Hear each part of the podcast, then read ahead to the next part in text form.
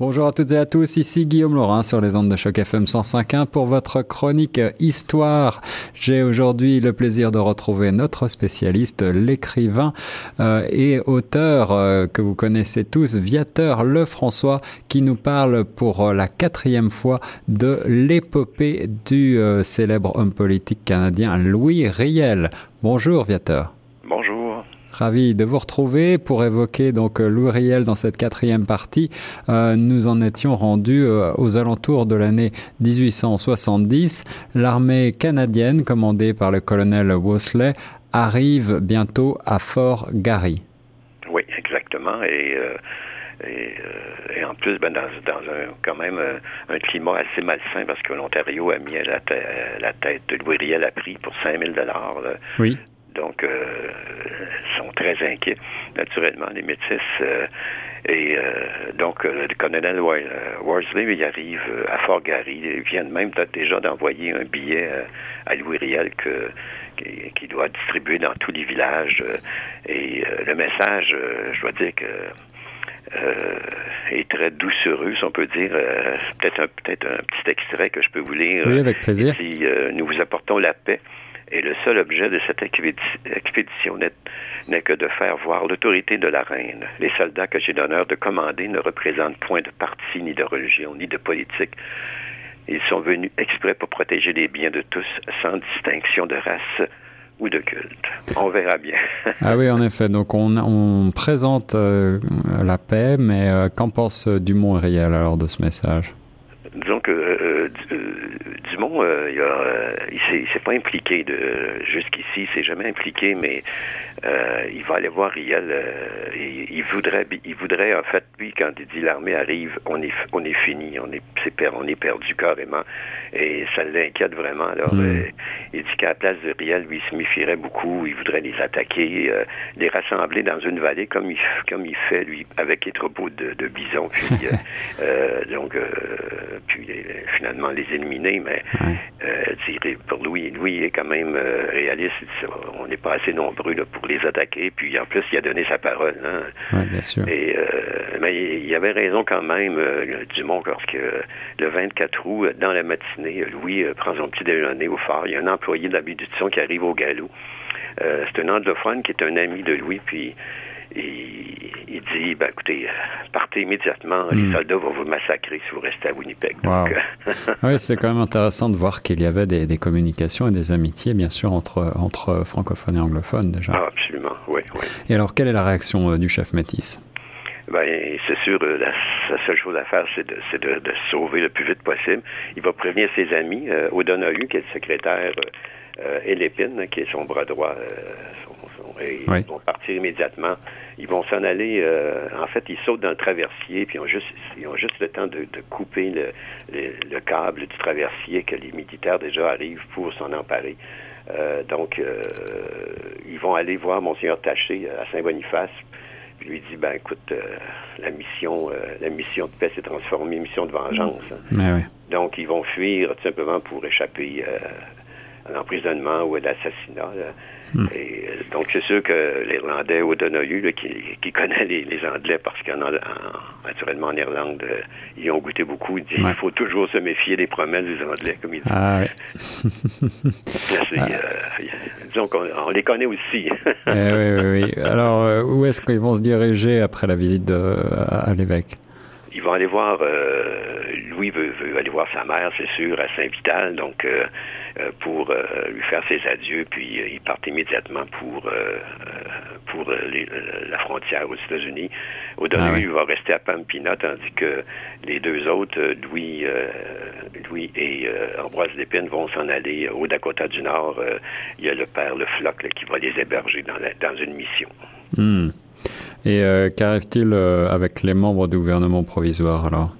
Alors, c'est sûr, hein, dès qu'ils sont arrivés, ils doivent s'exiler pour euh, euh, parce qu'ils finalement euh, c'est le pire scénario hein, qui vient de leur tomber sur la tête.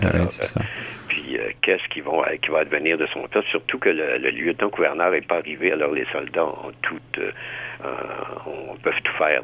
Donc, c'est le lieutenant-gouverneur qui, normalement, devrait maintenir l'ordre. L'ordre, oui. Ouais.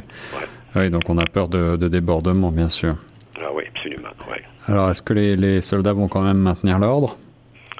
En fait, non, c'est l'anarchie, hein, carrément. Ouais. Euh, il y a un esprit de vengeance là, qui, qui, joue contre les métis. Euh, euh, D'ailleurs, dès l'arrivée des soldats, il y a une foule nombreuse des anglophones qui vont courir au fort pour déterrer le corps de Scott là, qui, qui, avait été fusillé. parce que finalement, ils, ils, ils, veulent en faire un martyr, mais ils vont trouver juste des pierres dans son cercueil parce que, comme on avait vu, l'épine euh, l'avait l'avait déplacé parce qu'il justement euh, il craignait cette, cette chose-là. Cette éventualité. Donc, euh, évidemment, l'épine est mort avec son secret. ah ouais, ah ouais, donc on ne sait pas. Ouais. Ouais. Euh, Qu'est-ce qui va arriver ensuite avec les, les métis? Ben, D'abord, hein, c'est sûr. là, les soldats discutent et disent bon que qui sont beaucoup sont, sont sont des volontaires dans l'unique but de venger Scott. Alors, ils parlent ouvertement euh, à Winnipeg.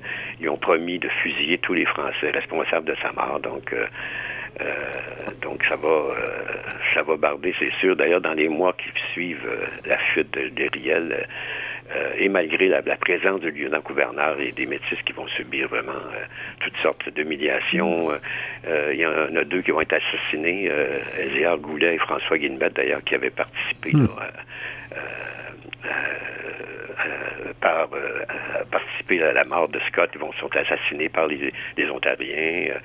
Euh, c'est sûr qu'ils vont lancer des, des, des, mandats contre eux, mais naturellement, ils craignent un soulèvement des Ontariens, donc ça reste, ça, ça, reste impuni, c'est sûr. Il y a un autre, André Renault, qui est le cousin de Louis Riel, il est laissé pour mort à Pampina, aux États-Unis, pour mm. il a reçu un coup de baïonnette à la tête, donc finalement, mais il va survivre. c'est un ami métis qui va l'amener chez lui puis le soigner. Donc, euh, c'est sûr que ça va mal là, pour les métis. Hein, c'est le pire scénario. Là. Ah oui, et, et, et Louis Riel, de son côté, qui est parti euh, donc au Dakota du, du Nord, il doit mourir d'inquiétude. Euh, D'ailleurs, il va, il va retourner à Rivière-Rouge. Euh, comme il dit, il peut pas rester euh, les bras croisés pendant que son peuple subit une vengeance, hein, des ouais. nouveaux maîtres, sur tout ça. il va affronter la rage de, de, de certains anglophones. Euh, parce qu'il euh, y, a, il y a 5000 dollars mis sur sa tête euh, par l'Ontario. D'ailleurs, il va tenir le, le, 17 septembre 1870, il va présider une, une, une, réunion des métis. Ils vont organiser une pétition pour l'envoyer au président américain parce qu'il peut pas se fier au gouvernement du Canada. Ouais. Donc, pour que lui intervienne pour, de, auprès de la reine Victoria pour les protéger. Donc, hmm. Mais il retourne très vite à, à la mission Saint-Joseph, naturellement, parce que sa vie est en danger aussi. Hein. Oui, bien sûr, bien sûr. Et euh, est-ce qu'il va y avoir des élections, sans doute, au, au Manitoba? oui, lieutenant-gouverneur, il va, il, va, organiser les premières élections. Les gens, c'est sûr que les amis de Riel voudraient bien qu'il se porte candidat, mais c'est naturellement c'est trop dangereux. Ouais. Euh, mais comme les, les, francophones sont majoritaires, il y a 17 de ses amis, de ses compagnons sur 24 qui vont siéger euh, au Parlement du Manitoba. Donc, euh, il est quand même, euh, euh, c'est quand même une consolation, si on peut dire. Ouais. mais oui, sauf qu'il est très affecté par la situation politique. Hein. Son peuple est quand même menacé tout le temps. Il se tourmente d'ailleurs. Et, il, il, pense à sa famille aussi. Hein. Euh, là, maintenant, ils, sont, ils, vivent dans la pauvreté, puis lui, il se cache aux États-Unis. Donc, ouais, sa il y a famille toujours peur, personnelle, quoi. Mm. C'est ça. Il y a toujours peur qu'un chasseur de primes le surprenne dans son sommeil pour toucher la somme d'argent. Donc, euh, il va tomber malade, tout simplement, et sa mère, euh, Julie la Jumadière, va, va, aller le chercher aux États-Unis pour le soigner, puis elle le ramène à Saint-Vital euh, en mai 1871. Donc, euh, pour passer sa convalescence, pour entourer de ses amis, pour qu'il revienne finalement qui redeviennent comme il était. Donc, ouais, ouais. Et euh, en ce qui concerne les membres du gouvernement provisoire, est-ce qu'ils résident aux États-Unis? Euh, les peines, les peines, mais euh, il va rester toujours, euh, il est tout le temps euh, naturellement très grand ami de Riel, donc ils vont, ils vont il est aux États-Unis. Donahue, lui, il va rester aussi aux États-Unis, qui était le secrétaire du gouvernement provisoire, où il va tenter de, de soulever les métis pour annexer le nord-ouest aux États-Unis, comme c'est sûr que les États-Unis voudraient bien aussi. mais finalement, c'est un échec. Il va s'associer à un groupe de feignants américains. Donc, c'est une organisation irlandaise qui est hostile à Angleterre dans le but d'envahir Manitoba. Donc, finalement, hmm. ça va peut-être un peu aider Louriel. ouais, ben, c'est ça. Ben, c'est ça, Louis, lui, euh, il trouve l'idée vraiment farfelue d'envahir le Manitoba parce que, comme il dit, les métis sont encore plus maltraités aux États-Unis. Euh, et, le, comme finalement, il y a un gouverneur, hein, c'est une, petite population, et le gouverneur, lui, Archibald, il va, euh, il va, il veut, il veut monter une, armée de, une armée pour se défendre. Alors, il va rencontrer l'abbé Richard qui avait négocié l'entrée du Manitoba, qui est, qui est conseiller de Riel aussi depuis le début. Euh, il va demander de former un bataillon de métis pour défendre le territoire. Mais euh, naturellement, Richard, il va, euh, il va en profiter pour pour finalement sauver Louis, si on peut dire. Et il va dire, il y a, seulement Louis qui peut qui peut, qui peut rassembler les métis. Personne, les métis vont écouter personne d'autre. Donc, il dit bon ben, si vous promettez que, que Louis Riel va vivre en sécurité à Rivière-Rouge, euh, c'est d'accord, puis euh, un accord écrit d'ailleurs, euh, parce qu'il se méfie aussi. mais Archibald va souscrire à la requête, il va lui remettre un document. puis là, ils vont partir en, tournée dans les villages français pour persuader les hommes de former un régiment de métis pour protéger le Manitoba. Donc, finalement, ça fait là. C'est sûr que Riel, pour le moment, il est sauvé. Là, et quand tout ça va se régler, ben, le, Archibald va euh, il va aller serrer la main d'ailleurs de, tout le monde, y compris de Louis Riel. Euh, euh, donc, c'est tous les métis finalement qui ont participé. Donc, sans savoir qui il serre la main à Louis Riel, alors c'est ça? D'après, d'après, oui, d'après mes, mes recherches, c'est, ça. Il ne savait pas vraiment. Il qui, à qui il avait affaire. C'est ça. Sauf que, sauf que là, ça, ça, ça, provoque une tollée naturellement chez les Ontariens de, de, Manitoba, puis euh, les orangistes de Schultz aussi, hein, qui sont à Rivière-Rouge. Euh, ils sont indignés, euh, ils crient au scandale, en Ontario même. Alors, donc, pour eux, hein, ce sont des bandits, c'est ça, il ne faut pas oublier. Les métis, oui, bien sûr. Eh, mais alors, quelles sont les conséquences de, cette, de ces protestations? Des conséquences, finalement, sont assez graves parce que euh, d'ailleurs, Monseigneur Taché, lui, va convoquer Riel euh, et Lépine, puis leur apprend que le, cabinet fédéral veut qu'ils partent en exil de façon volontaire. Euh, il leur offre peut-être 1000 dollars pour quitter la Rivière Rouge.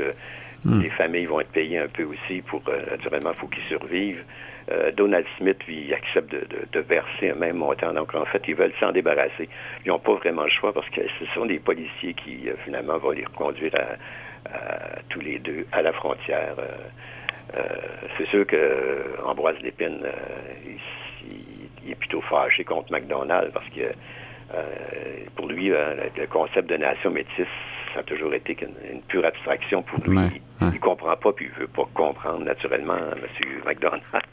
oui, bien sûr, bien sûr. qui a vraiment suggéré l'exil finalement? Euh, d'après l'évêque, c'est Georges-Étienne Cartier qui a suggéré euh, l'exil, naturellement. Ça, c'est une ce sont des décisions qui se prennent en groupe naturellement dans un gouvernement, mais euh, oui, il est pas mal, il est un peu étonné parce que Cartier il a toujours sympathisé avec les métis. C'est lui d'ailleurs qui a tenu pas mal McDonald pour l'arrêter parce que pour McDonald, il a envoyé l'armée tout simplement, puis ça aurait été fini. Donc, Et alors, est-ce qu'ils sont vraiment partis en exil? Oui, ils vont s'en aller finalement. Euh, ils vont régler leurs affaires, puis ils partent en pleine nuit. Euh, ils vont s'exiler euh, à Saint-Paul, au Minnesota, mais c'est sûr que le mal de pays devient plus fort que la raison. En plus, il y a une épique d'Amotlaise qui, qui, est toujours sur leur tête, hein, le 5000 dollars. la rançon. Oui, exactement. Et est-ce qu'ils ils ont raison de se sentir menacés comme ça? Euh, ce qui arrive, c'est qu'il n'y a pas de route hein, pour euh, de l'Ontario au Manitoba. Là. Donc, euh, les Ontariens passent par Saint-Paul pour se rendre au Manitoba. Alors, est-ce qu'il y en a un qui va vouloir les abattre pour obtenir des récompenses? C'est sûr, parce que déjà, il y a, déjà deux, deux voyageurs qui vont tenter de les enlever pour réclamer le 5 000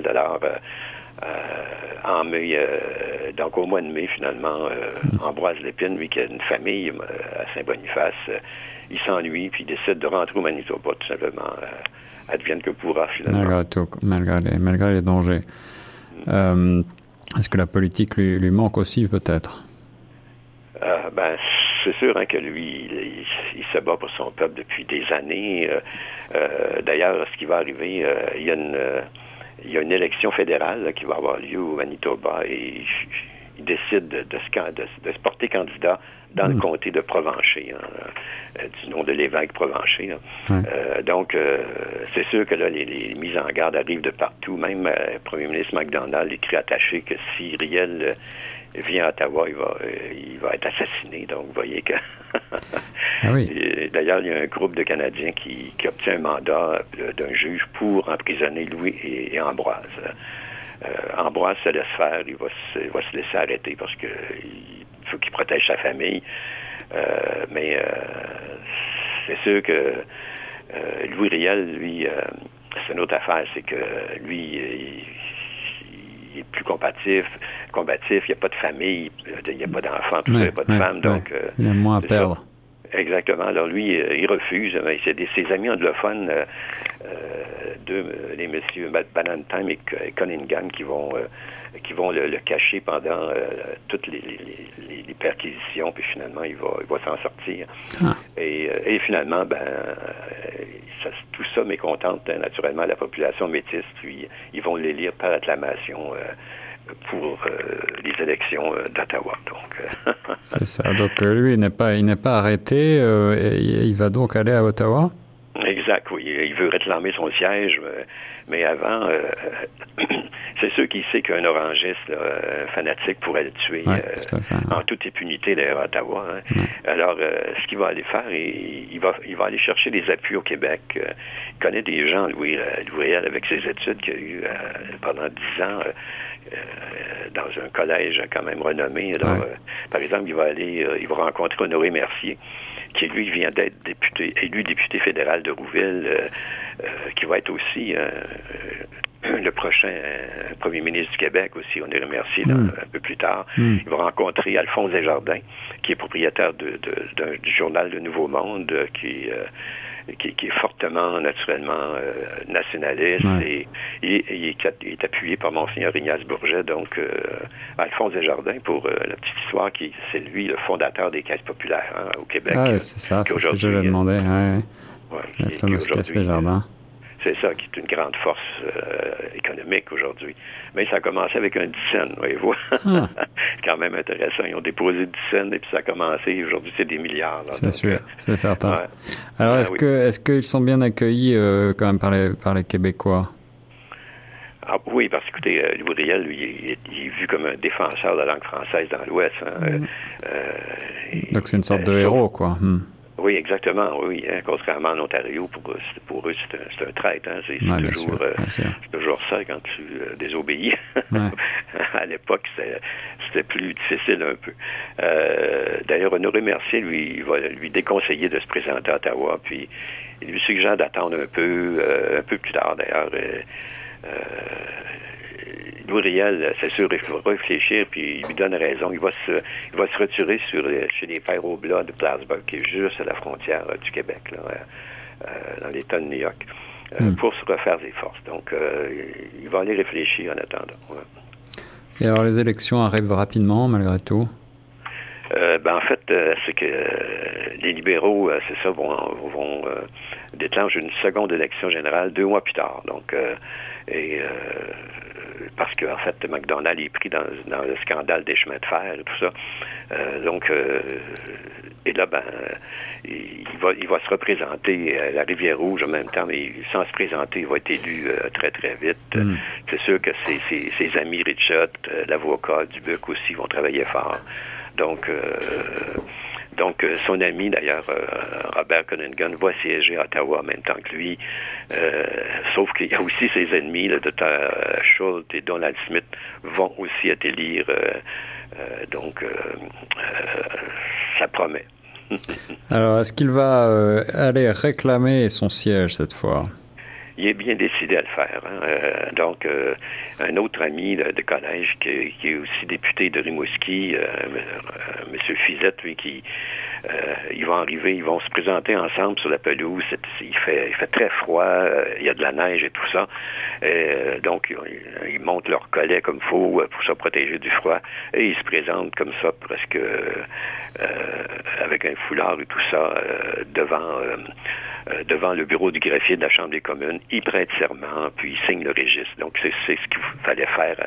Donc là, il est vraiment député parce qu'il a signé le registre. Ouais, et euh, qu'est-ce qui va se passer au Parlement ensuite? Mais ben, quand, euh, quand l'officier, justement, euh, s'aperçoit que c'est Ouvriel, parce qu'il y avait eu des ordres aussi, mais finalement, c'est fait un peu berné. c'est le branle-bas de combat hein, qui s'installe. Les, les, policiers fouillent les lieux, ils arrêtent tous les gens barbus au teint froncé, donc comme Louis Riel. Donc, ben, Riel n'est pas dans, dans le lot, si on peut dire. c'est trop tard, il a déjà été, il a déjà été élu. Alors, est-ce qu'il va se présenter à l'ouverture de la session? Euh, en fait, euh, il, va se présenter, mais d'une façon inattendue. C'est que euh, c'est sûr qu'à l'ouverture, les curieux affluent pour, pour, le voir, ce député-là, rebelle. Hein, c'est une vedette malgré tout. Là. c'est ça. mais d'après les rumeurs, il y a des hommes armés qui l'attendent pour l'assassiner, hmm. des chasseurs de primes aussi. Alors, hein, ils veulent toucher à des récompense. D'ailleurs, quand, quand, les parlementaires prennent leur siège, Riel est invisible, tout simplement. Euh, et aussitôt, le, leader euh, orangiste, Bowell, qui, qui, est le grand, euh, qui est le grand Manitou des, des orangistes, il présente une motion pour expulser des communes. Donc, s'il vient, il va être expulsé. Et naturellement, la, la, motion est, secondée par Schultz, son ennemi de toujours. Toujours, ouais. c'est donc c'est sûr que s'il se présente, il est arrêté, ça sera pas long. Alors, mais est-ce qu'on sait s'il était quand même vraiment absent ou est-ce qu'il se cachait? Mais d'après certains recherchistes, euh, Riel s'est rendu euh, quelquefois aux communes déguisé en vieillard. Donc, euh, ça, c'est une, c'est quelqu'un qui a fait une thèse sur le Riel qui finalement m'a appris ça. J'étais bien surpris, mais il, y avait bien son épreuve aussi. mais pendant le, le débat, il était d'ailleurs dans les dans les estrades avec avec les gens. Euh, c'est sûr qu'il y a un débat sur ça et il y a Wilfrid Laurier qui va, qui est le futur euh, premier ministre du Canada, il va prononcer une, sa première allocution en anglais, hein, parce que sinon en français il n'y avait pas de traduction simultanée, personne ne comprenait. Euh, c'est un plaidoyer enflammé pour le rejet de la motion, mais naturellement la majorité vote pour l'expulsion de Bourriel. Mais même quand il va être premier ministre, finalement, Wilfrid Laurier va fermer les yeux quand les Anglais vont abolir le français au Manitoba, puis ailleurs d'ailleurs. Hmm. Euh, c'est souvent comme ça d'ailleurs. oui, bien sûr, bien sûr. Alors, euh, la, politique est vraiment bel et bien terminée pour le Riel à ce moment-là? Ben, pas tout à fait. Parce ce qui arrive, c'est qu'il euh, y a une troisième élection, puis il se présente d'ailleurs à, sa propre succession. Encore là, ses compagnons de, de, à Saint-Boniface, comté de Provencher, euh, le font élire euh, encore. Alors, euh, hmm. mais il refuse. Il, croit inutile de tenter de, siéger à Ottawa au milieu de ses ennemis. Hein, c'est dangereux. ce qui, en fait, là, ce qui arrive, c'est qu'il y, a le procès de, son ami Ambroise Lépine qui s'ouvre. Hein, il est arrêté depuis quelques années, en 1874. Euh, et c'est l'ancien ministre du Québec, l'avocat euh, Adolphe Chapelot, qui, qui va le défendre gratuitement. Euh, hmm. pour, mais sauf que malgré son éloquence et son charisme, il est, condamné à mort, donc à la peine de ah mort. Ah, ah, oui. donc les, les anglophones ne lâchent plus leur proie. Ah ben c'est sûr, hein, il, y a, quand même beaucoup de racisme. Hein, euh, et puis ce sont les loges orangistes qui mènent la balle, c'est sûr. Euh, sauf que ça provoque une vague d'indignation au Québec, c'est évident. Là. Euh, et d'ailleurs, les journaux demande alors de Friend de, tenir sa promesse faite en, Monseigneur Taché de proclamer une amnistie pour tous. Ça, c'est, sûr. Euh, euh, d'ailleurs, les pétitions des Canadiens français arrivent en grand nombre sur le bureau des ministres fédéraux. Le gouvernement du Québec, euh, du Québec lui vote une motion unanime qui demande de gracier Ambroise. Donc, c'est sûr qu'au Québec, c'est une disgrâce. Et les Canadiens français vont-ils réussir à faire fléchir le gouvernement fédéral finalement? Le, gouvernement, en fait, c'est le gouverneur général hein, qui commue la peine de mort parce que c'est lui, le, c'est toujours le chef d'État. Donc, euh, il va commuer la, peine de mort d'Ambroise et finalement, il va purger deux ans de prison puis il va perdre ses droits civiques. Donc, euh, euh, le Canada, lui, ben, il va accorder l'amnistie aussi qui est promise depuis longtemps. Mais la loi, la loi s'adresse aussi à Ambroise et, à Louis, mais hmm. sauf qu'il y a des conditions particulières pour eux, donc ils devront s'exiler pour une période de cinq ans. Euh, donc, euh, Ambroise, lui, préfère aller en prison euh, pour deux ans, et est aussi bien parce que sa famille est assez, Boniface, il y a mhm. des enfants et plusieurs enfants. Mhm. Louis, ben, lui, il décide qu'il se résigne, puis il décide qu'il, finalement, il va accepter cette sentence-là. Il se considère comme un citoyen sans patrie. Donc, il va jusqu'au bout hein, de sa pensée. Ah c'est ça. C'est c'est quelqu'un. En tout cas, il doit vraiment être affecté par cette, cette décision. Ah ben c'est il a de l'air fort comme ça, mais sauf que sa santé va décliner. Hein. Euh, il va souffrir d'une dépression. Ça fait presque cinq ans qu'il euh, qui, euh, qui, qui, doit regarder, il a des yeux tout le tour de la tête pour pas se faire tuer. Là. Ouais, 5 000 dollars pèse lourd. Hein. À l'époque, c'était beaucoup d'argent. Beaucoup d'argent, oui. C'est la sœur de son père qui reste à Montréal, lui, qui, qui va le qui va le garder un temps, mais elle va le faire interner pour finalement le faire soigner.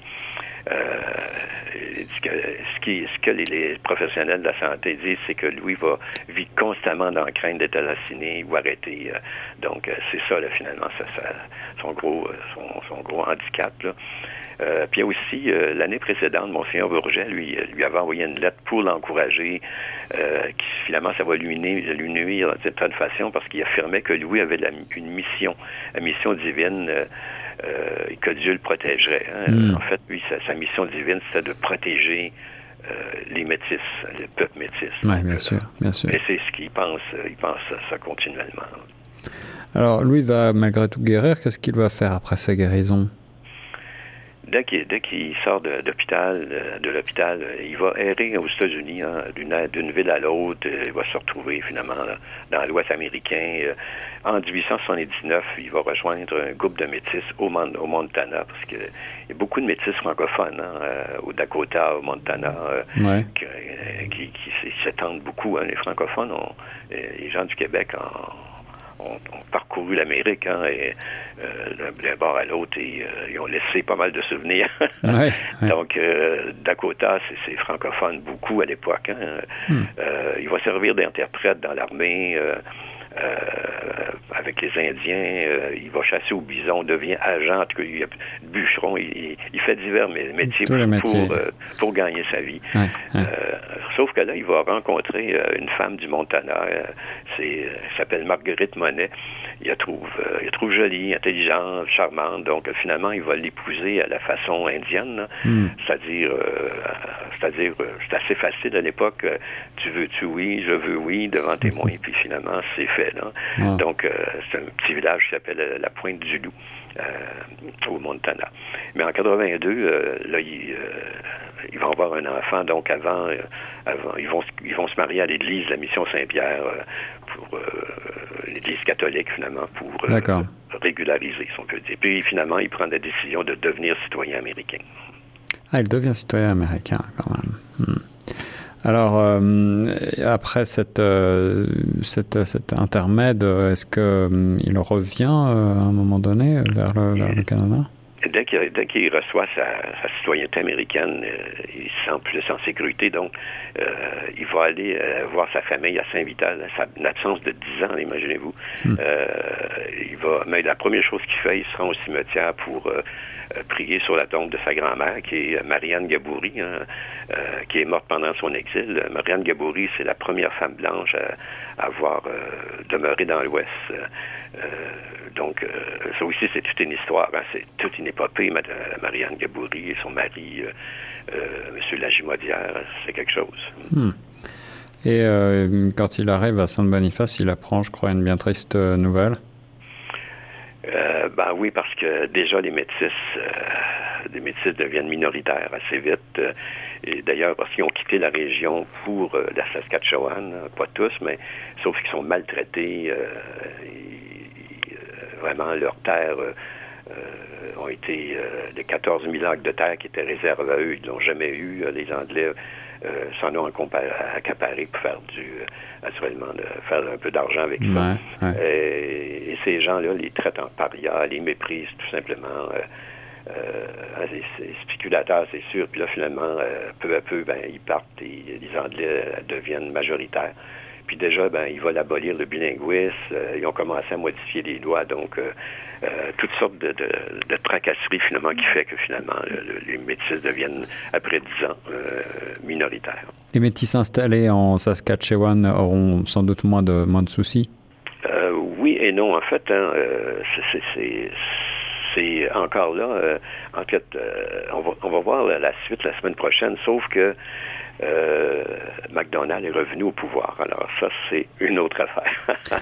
Alors nous verrons donc dans cette dernière partie de l'épopée de réel la semaine prochaine euh, ce qu'il adviendra. Merci beaucoup euh, Viateur pour cette nouveau, ce nouveau point historique sur ben, cette histoire assez méconnue finalement de, du Canada. Ah oui, c'est quelque chose la vie de Ruriel. Hein, et, et, la dernière partie, beaucoup de rebondissements. Nous allons voir ça dès la semaine prochaine. Merci beaucoup et nous reste sur Choc FM 105.1.